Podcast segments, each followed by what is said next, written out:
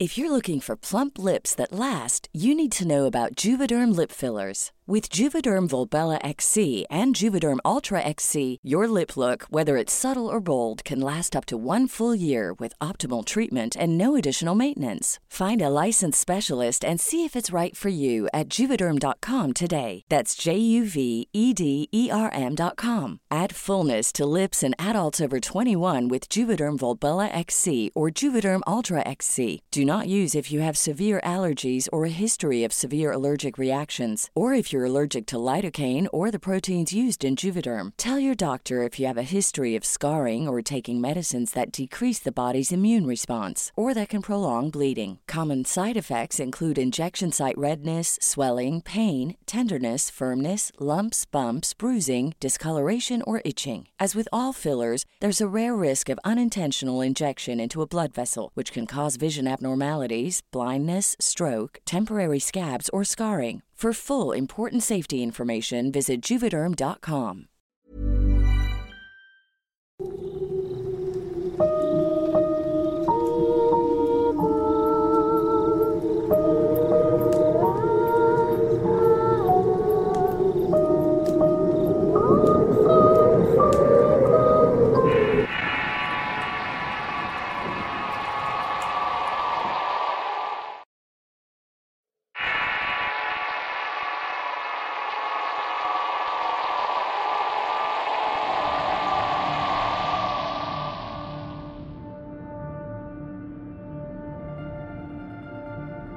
Soy de Valles Centrales, Oaxaca y voy a relatar una historia que me ocurrió hace un año y medio cuando salí con mi novia a tomarnos unos tragos. Habíamos pasado una noche muy agradable con unos amigos. Todo fue bastante tranquilo y ameno. Hubo mucha risa, baile y conversaciones. Ya eran casi las 3 de la madrugada cuando nos despedimos de ellos. Cuando salimos nos tocaba buscar a mi cuñado en una colonia que se llama Ejido Guadalupe Victoria.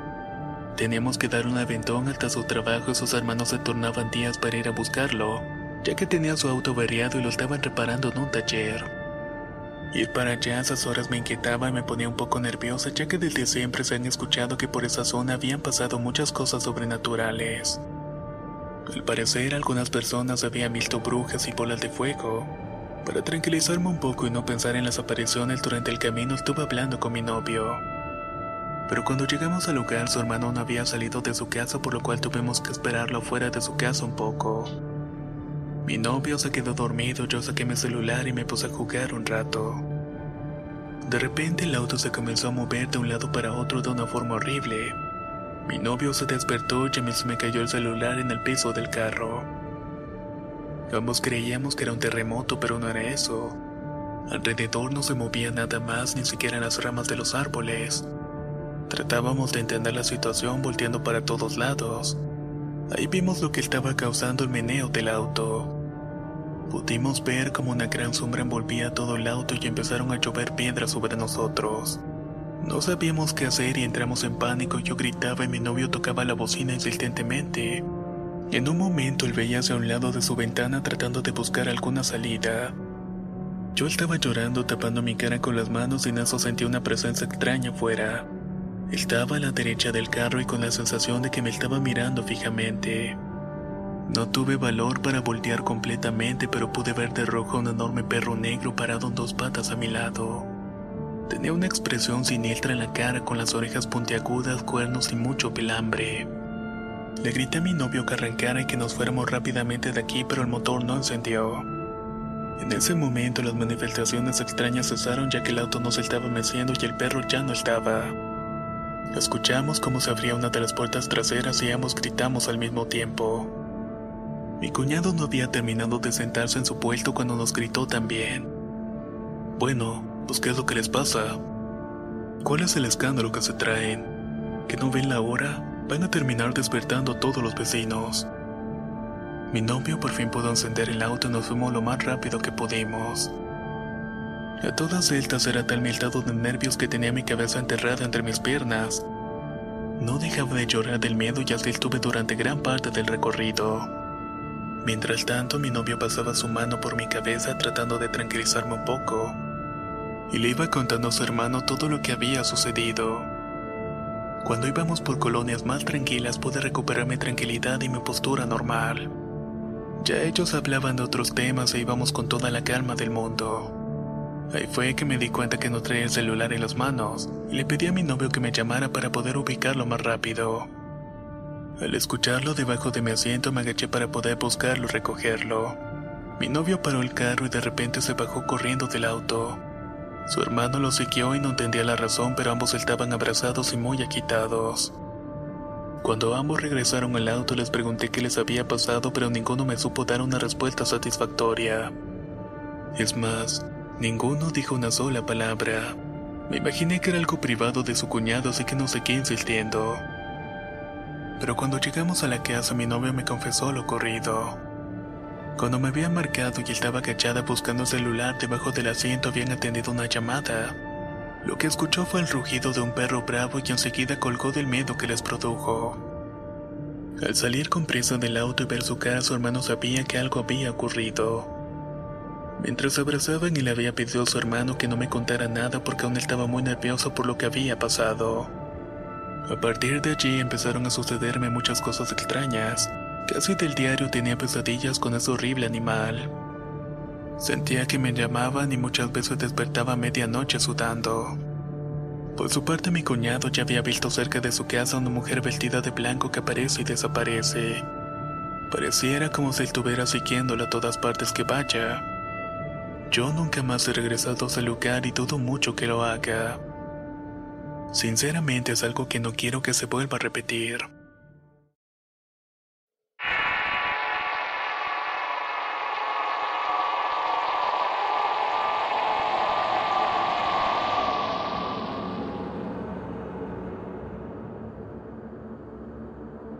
Acostumbro compartir mucho con mis primos, sobre todo con mi prima flaca. Las dos tenemos la misma edad y estudiamos juntas. Somos muy cercanas debido a que su madre es hermana de la mía y prácticamente nos criaron a ambas. En una oportunidad, la flaca me pidió que la acompañara a la celebración de su cumpleaños número 24 de una prima. Allí conocemos a su mejor amiga, la cual todos llamaban Coqueta.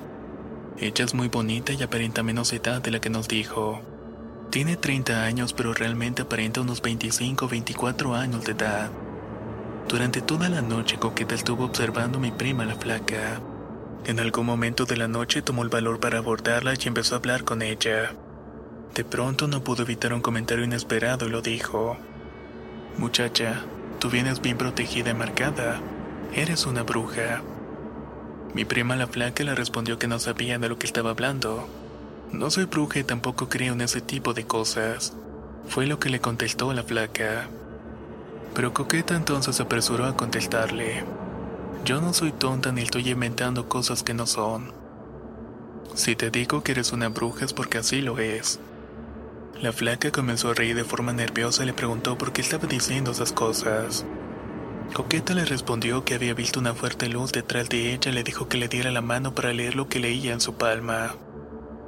Le habló de cosas que no debía saber y también le reveló que su padre había fallecido por culpa de una de sus hermanas. Esta tía de la flaca le tenía mucho de su padre porque le había prometido regalarle una casa y después no le cumplió. Luego de una gran discusión entre ambos a causa de la casa, el padre de la flaca enfermó rápidamente. Y en menos de tres meses perdió la vista, la movilidad y luego falleció. Cuando Coqueta terminó de hablar, le dijo que su tía le había hecho trabajos de magia negra con animales y tierra de panteón. Eso fue lo que terminó matando a tu padre. Coqueta agregó que ella no debía sentirse culpable porque no pudo hacer nada.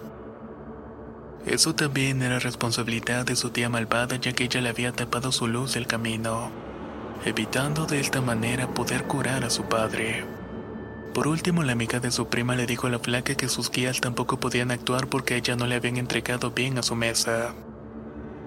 Mi prima quedó muy impresionada con toda esta información, pero Coqueta la interrumpió solo para decir que en el futuro ella va a estar lista y que ella por fin iba a tener su mesa completa. Al verla tan triste, Coqueta le dijo que no se preocupara. Le contó quiénes eran sus guías y entre ellas había nahuales que ellos serían los encargados de entregarle su mesa y al salir de su impresión la flaca le preguntó, ¿Qué eres? ¿Qué eres y por qué sabes tantas cosas? Coqueta le explicó que ya tenía algún tiempo trabajando por ella, Era como una maestra que sabe cuando alguien miente y quiere hacer daño. También sabe quién es la persona que hace un daño u otra con solamente verla. Mi tía, la madre de la flaca, nos contó que a Coqueta ya le habían entregado su mesa y por eso conocía tantas cosas. También nos contó otras cosas que no sabíamos realmente, como por qué habían terminado viviendo en la casa con mi madre y conmigo. Resulta que cuando mi prima Flaca y su hermano estaban pequeños, después de morir su padre los visitaba muchos familiares de este. Esto no le agradaba mucho a mi tía ya que el ambiente se sentía bastante pesado en la casa. Al tiempo se dio cuenta que no estaba tan equivocada acerca de esas incómodas visitas. Cierto día uno de los sobrinos, precisamente el hijo de quien montó los trabajos para dejar la viuda, llegó sin avisar y pidió el baño mientras ella preparaba café. Cuando salió tomó el café y se despidió de ella. Al día siguiente, mientras hacía los labores de limpieza, consiguió debajo de su cama unas fotos de hechos con alfileres clavados y símbolos dibujados. Lo primero que se le vino a la mente era que el autor había sido ese primo. En ese momento tomó la decisión de mudarse a nuestra casa con sus hijos. En algún momento mi tía pensó irse por la puerta fácil por todo lo que le había pasado en la vida pero recibió la atención y cuidado de su familia que tanto la quería, así que pudo pasar por esa etapa y se recuperó. Mi prima flaca al enterarse de toda la verdad no dudó en regresar todos los trabajos que le habían hecho y que tanto daño le habían causado a su familia. Terminó agarrando unas velas y sacrificó un gallo. Al y supe que era lo que hizo porque se terminó cerrando su cuarto por dos días completos y al salir no dijo absolutamente nada pero supimos que su trabajo tuvo pronto efecto porque muchos de los familiares que los habían dañado empezaron a caer enfermos. Incluso terminaron perdiendo sus casas o muriendo.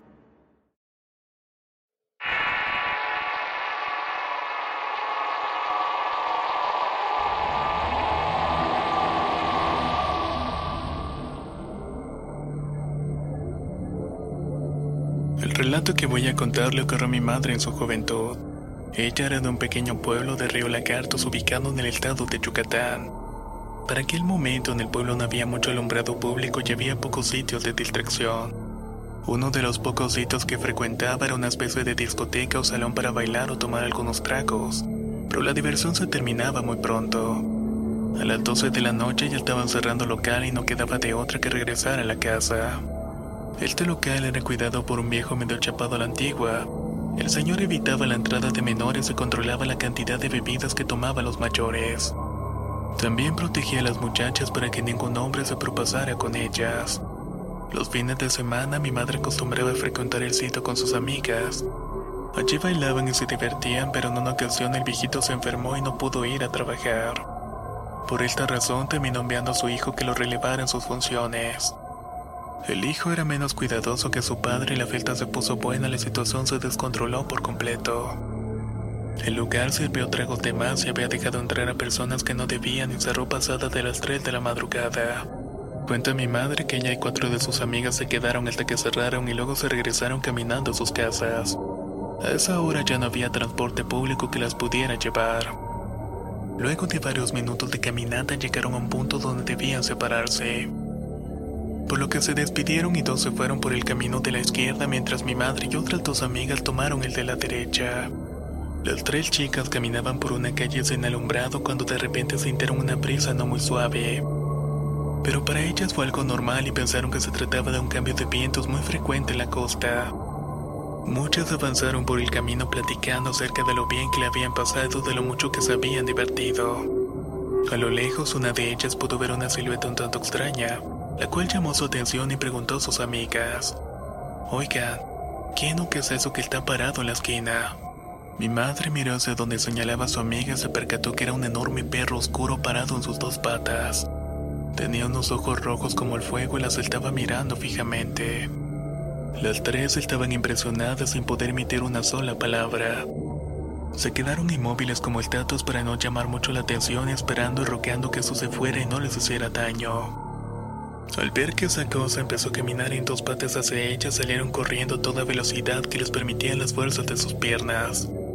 Cada cierto tiempo mi madre y alguna de sus amigas volteaba para ver si estaban escapando por si al contrario esa cosa las estaba alcanzando. Pero eso venía avanzando por los techos de las casas, Brincaba de un lado a otro así que de pronto la saltaría alcanzando. Por suerte estaban llegando a la casa de uno de mis tíos y la entrada había un foco encendido y se podía escuchar algo de movimiento en la casa.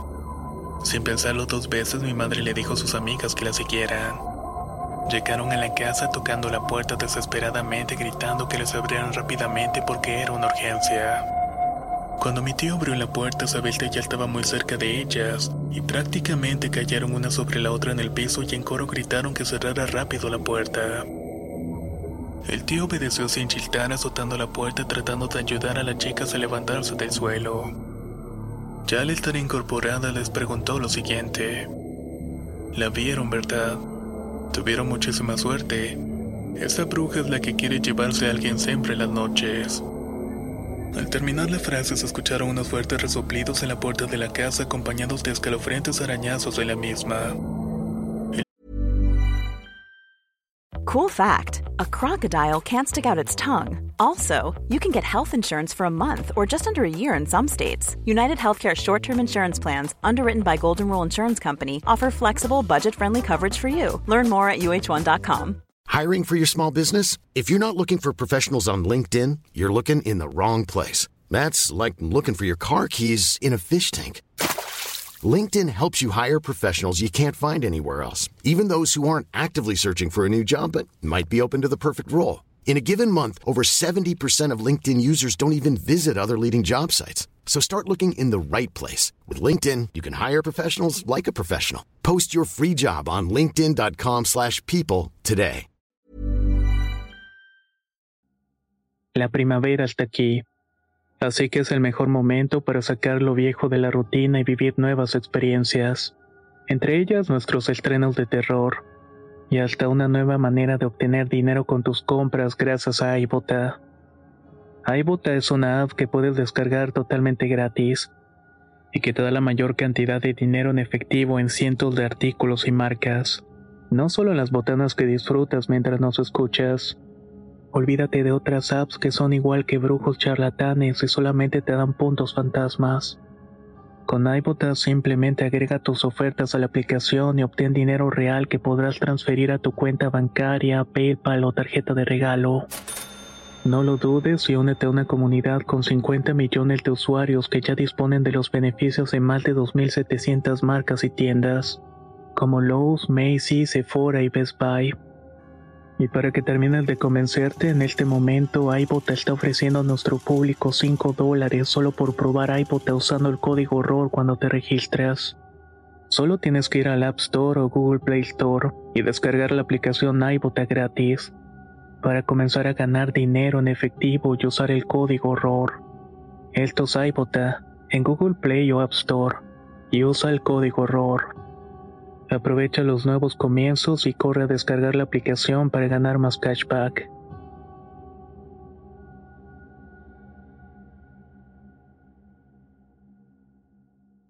Tío siempre tenía agua bendita para estos casos que al parecer eran frecuentes en la zona.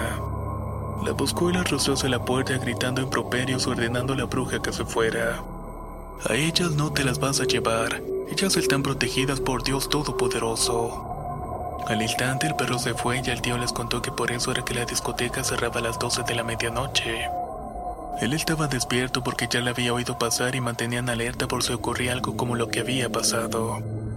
Por esa razón y solamente por esa razón se habían salvado. Él les mandó a dormir donde estaba su esposa y se mantuvo en guardia durante toda la noche. No hubo más problemas durante la velada y al amanecer se despertaron, desayunaron y se para ir a sus casas. El tío y su esposa las acompañaron para explicarle a los padres acerca de lo que había sucedido. En el camino pasaron frente a una casa muy antigua hecha con tablas y láminas. Allí en la entrada estaba sentada una viejita a la que mi madre siempre saludaba. Cuando mi madre se disponía a saludarla, mi tío se interpuso diciendo que no lo hiciera. Mi madre penada le hizo caso y todos continuaron caminando. Al rato él le dijo que esa vieja que quería saludar era la misma cosa de la cual había escapado la noche anterior. Siempre que puedas, evítala. A mi madre le dio un escalofrío de pies a cabeza. Mal recordó las veces que la saludaba y la recita con la que ella le respondía. Así como de todas las veces que la viejita la invitó a pasar a su casa, pero ella afortunadamente nunca aceptó. Luego de esto, mi madre jamás volvió a saludarla y evitaba pasar por allí. Es más, ni siquiera por emergencia lo hacía.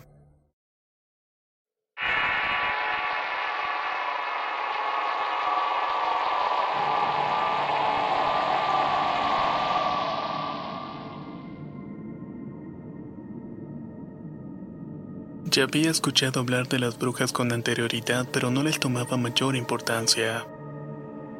En ese entonces vivía en la casa de mi abuela y a espaldas estaba la vivienda abandonada de mi tía. Y justo al lado también se encontraba una fábrica. Mi hermano Omar, que tenía la llave de esa casa, en ocasiones se quedaba a dormir allá y se llevaba su perra Pitbull que le habían regalado. Un día platicando con él me dijo que había escuchado una bruja. Fíjate que en el patio hay un árbol grande de higo y por las noches en la copa se empieza a quitar como si alguien la estuviera jalando. La perra se pone muy inquieta y agresiva y no para de hacia el árbol. Llegó al punto de tener que meterla a la casa para que duerma. Al principio solamente tocaban las ventanas, pero conforme pasaba el tiempo ha ido empeorando. Empiezan a rasguñar la puerta y a jalarla como si quisieran abrirla. También se escuchan pasos en el techo como si algo estuviera yendo y viniendo. Yo me reí de él y le dije que estaba loco. En ese día hubo una noche muy calurosa y decidí dejar abierta la puerta del cuarto, misma que daba justamente hacia el patio. Terminó llegando mi madre con mis dos hermanos y nos pusimos a ver unas películas hasta quedarnos dormidos. Como a medianoche comencé a escuchar unos golpes muy fuertes en la lámina, en ese momento me di cuenta que era una varilla que sobresalía de la losa, pero esta era muy gruesa para poder moverla. Fue ahí que los demás despertaron y nos invadió el terror por completo. Mi madre me hizo de señas de que la puerta estaba abierta y con mucho cuidado la cerré. Mi mamá tenía tanto miedo, pero se armó de valor y empezó a gritar groserías, ya que dicen que eso aleja esas cosas. Y efectivamente escuchamos las pesadas en el techo cuando se echó a correr. Eran como pisadas de gato pero mucho más pesadas, y después de eso hubo un silencio espeluznante. Nos alertaban los perros de los vecinos que se escuchaban la entrada desde la esquina, y los ladridos se venían acercando hasta escuchar a nuestras mascotas muy inquietas. Luego retumbaba la lámina como si la golpearan con un puño y después empezaban a rasguñar. Luego se subía al segundo piso que aún estaba en obra negra y caminaba dejando caer piedras o arrastrando cosas. Realmente era una situación muy espeluznante. Una noche quedé en hacer maratón de películas con mi hermano menor que en ese entonces tendría unos 13 años. La sala tiene un ventanal que ocupa todo el ancho y la mitad a lo largo. Ya eran aproximadamente la una de la madrugada y seguíamos viendo películas cuando de repente escuchamos a los perros en la calle. Pausamos la película y de repente escuchamos en la barda vecina una risa muy horrible. Parecía como una llena pero con un timbre mucho humano y una carcajada muy burlona. Fue en ese momento que mi hermano apagó la televisión y nos fuimos a mi cuarto a dormir. Pero cuando íbamos de camino la escuchamos al menos tres veces más. Después escuchaba afuera tocando la ventana mientras que los perros le gruñían. Nos acostamos completamente espantados y no sé en qué momento nos quedamos dormidos. Así fueron en varias ocasiones y esto duró un año aproximadamente. Lo más extraño es que nada funcionaba con eso. Echábamos agua bendita, mostrazo en el techo, etc., pero nada funcionaba. De todo esto, la peor experiencia fue cuando en una ocasión mi madre y yo nos quedamos dormidas en la sala. Ya en la madrugada escuchamos a mis perros gruñendo y piedras caer en el piso como si las estuvieran aventando. Se podía escuchar como le estaban correteando por todo el patio. Obviamente no salimos, pero escuchábamos cada sonido que se iba produciendo. En eso se escuchó que los perros se quedaron en un punto fijo gruñendo y a continuación escuchamos un susurro. Era como si una voz estuviera rezando algo y luego los perros se callaron. Juro que fue tan claro y ya se siguió un tiempo hasta que se dejó de escuchar por completo. Aunque no sabemos por qué llegó ni cómo se fue. Hace unos meses atrás estaba en el trabajo y cabe mencionar que soy guardia de reclusorio. Serían aproximadamente las 3 de la madrugada cuando todo ocurrió. Todo se encontraba en completo silencio y el ambiente se sentía un poco raro, pero preferí no darle mucha importancia. Al cabo de un rato escuché un golpe en una de las gruesas y pesadas puertas del lugar. Mi primera reacción fue pensar que podría ser un celador y me asomé por la ventana, pero no había nada. En ese momento caí en cuenta y mejor me senté sin mirar hacia esa dirección. Pero seguido de eso escuché unos rasguños en la puerta y ya no quise asomarme. Después de eso sentía que el tiempo iba bastante lento y más enrarecido el ambiente. Y cuando estaba a punto de asomarme escuché un gato pero el sonido no era normal. Eran prácticamente risas pero eran risas horribles con la voz de un gato. Sentí tanto miedo que solo aseguré la puerta y comencé a rezar lo que me acordé. No sé si fue por el miedo que de repente me trababa y se me olvidaban las oraciones. Lo más extraño fue que no fui la única persona en escucharlo, pues en la mañana platicando con una compañera me dijo que también lo había escuchado. Ambas coincidimos en que eso no era precisamente un animal. Pasando los días le comenté esto a un tío que por su amplia experiencia sabía cosas de estos temas. Me dijo que había sido una bruja y me sugirió que cargara una pequeña cruz de ocote para protegerme. Que de vez en cuando rezara la magnífica para que no me hiciera nada. Afortunadamente desde ese día no he vuelto a escuchar nada parecido.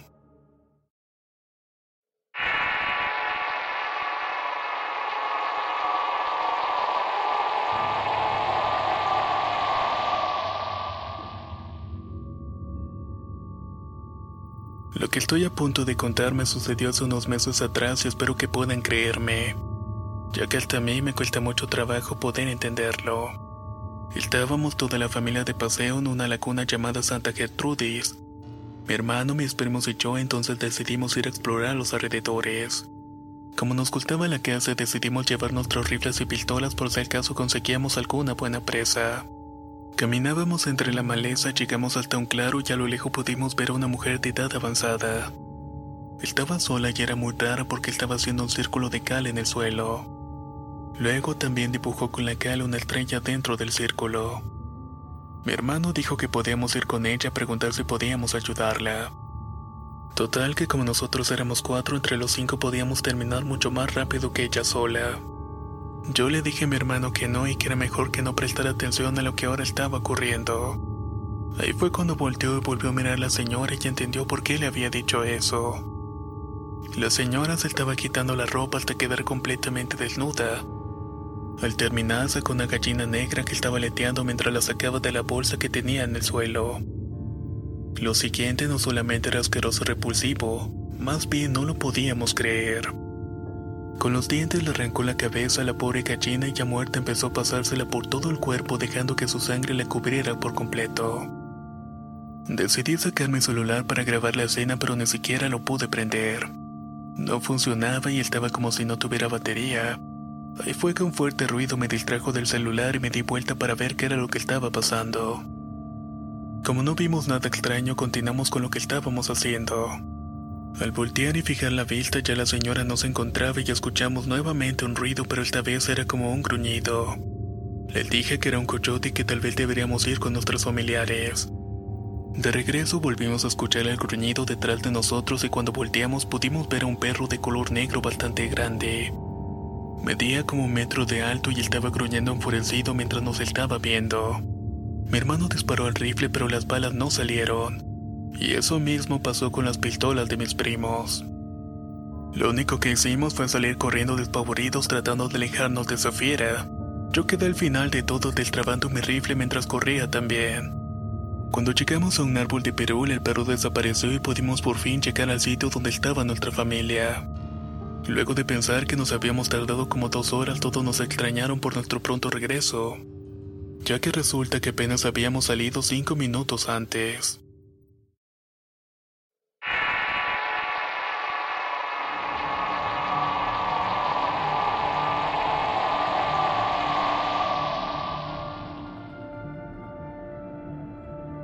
Voy a relatar lo que me pasó hace dos años para la fecha de Semana Santa en Cuautitlán, Izcalli. Esa vez mi familia y yo nos fuimos de paseo a un balneario llamado El Capirucho. Prácticamente pasamos ahí la mayor parte del día. Ya por el atardecer nos regresamos a nuestra casa en Infonavit Norte. Allí íbamos mi esposa y mi hijo de cinco meses y llegamos bastante cansados. Habíamos recibido mucho sol así que decidimos relajarnos con un baño para acostarnos a dormir. Serían como las nueve de la noche cuando me estaba bañando con mi bebé cuando empezó a llorar. Lo estaba haciendo desesperadamente y no había razón alguna. Miraba hacia el techo pero yo no veía nada y algo me decía que debía salir del baño de inmediato. Cerré las llaves de la ducha y escuché que alguien golpeó fuertemente la taza del baño. Pero al asomarme no vi nada llamé a mi mujer de inmediato. Alondra, ven para que el niño no para de llorar. Ella cargó al niño y lo llevó al cuarto tratando de calmarlo mientras que yo estaba terminando de secarme. Ahí fue que escuché un fuerte golpe en la pared mojada de la bañera y me espanté bastante, ya que no había nadie que pudiera haber hecho eso. Salí y entre mi esposa y yo tratamos de hacer dormir al niño, pero los golpes y ruidos se escuchaban por toda la casa. Se lograban escuchar pasos como unas tres pisadas en cada rincón y un fuerte golpe en el centro de la habitación. Estábamos muy nerviosos y asustados ya que el niño no dejaba de llorar ni mirar hacia el techo. Salimos de ahí para ver la televisión esperando que se calmara y tratando de ignorar los ruidos del cuarto. Pero por más que lo intentábamos, las pisadas nos iban siguiendo. Nos fuimos de allí a la casa de mi madre, que era nuestra vecina de enfrente, y tanto ella como mi padre y mi hermano se extrañaron bastante. Cuando llegamos les contamos del ambiente pesado que estaba en la casa y de los ruidos que estábamos escuchando. Ella nos dijo que mi papá, mi hermano y yo debíamos subir a la azotea para investigar qué era lo que estaba ocasionando los ruidos. No puedo negar que en ese momento sentía muchísimo miedo. Pero mi necesidad de proteger a mi familia era mayor, así que tomé la palabra y nos fuimos a ver qué era lo que estaba allá arriba. Ya en la azotea nos tuvimos que esforzarnos para saber qué era lo que estaba pasando. Ahí fue que la vimos. Era una vieja con una enorme cabeza como la de una sandía y un vestido desgarrado. Me armé de valor y le dije, Vieja loca, ¿qué es lo que haces aquí? Lárgate y no nos molestes más. No respondió nada y solamente corrió muy rápido, más que cualquier otra persona de su edad o cualquier otra persona que yo conozca. Solo sé que lo que vi no fue para nada normal. Mi madre no nos dejó que nos fuéramos de su casa, cosa que le agradecí bastante. Nos recomendó que nos limpiáramos nosotros y toda la casa con un huevo para que se fueran las malas vibras. Cuando mi madre empezó a limpiarme no dijo nada, pero tomó mi celular y empezó a grabar el audio para ver si podía captar algo. Para sorpresa de todos, al escuchar la grabación pudimos escuchar algo que no habíamos notado. Se lograba escuchar el sonido de un motor de un coche que estaba encendiendo en la sala. Esa noche ninguno de nosotros pudo dormir tranquilamente. El día siguiente un vecino nos preguntó que quién era la viejita que había visto en la azotea paseándose a la medianoche. Esto confirmó por completo lo que habíamos visto.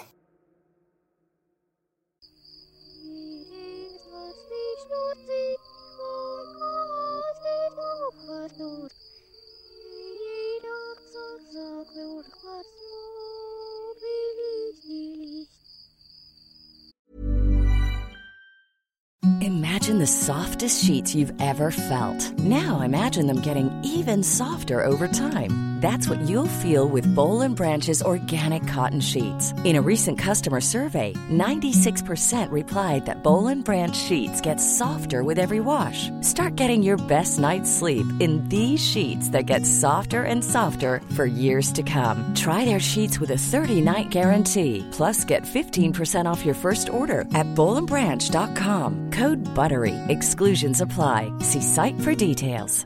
Hey, folks, I'm Mark Marin from the WTF Podcast, and this episode is brought to you by Kleenex Ultra Soft Tissues your ally to help tackle your allergy symptoms this season. I love the change of seasons, but nobody loves pollen and all those other things floating in the air that make you sneeze during this nice weather. Kleenex Ultra Soft tissues are hypoallergenic and allergist approved. So fight back against watery eyes and runny noses without worrying about irritating your skin. For this allergy season, grab Kleenex and face allergies head on.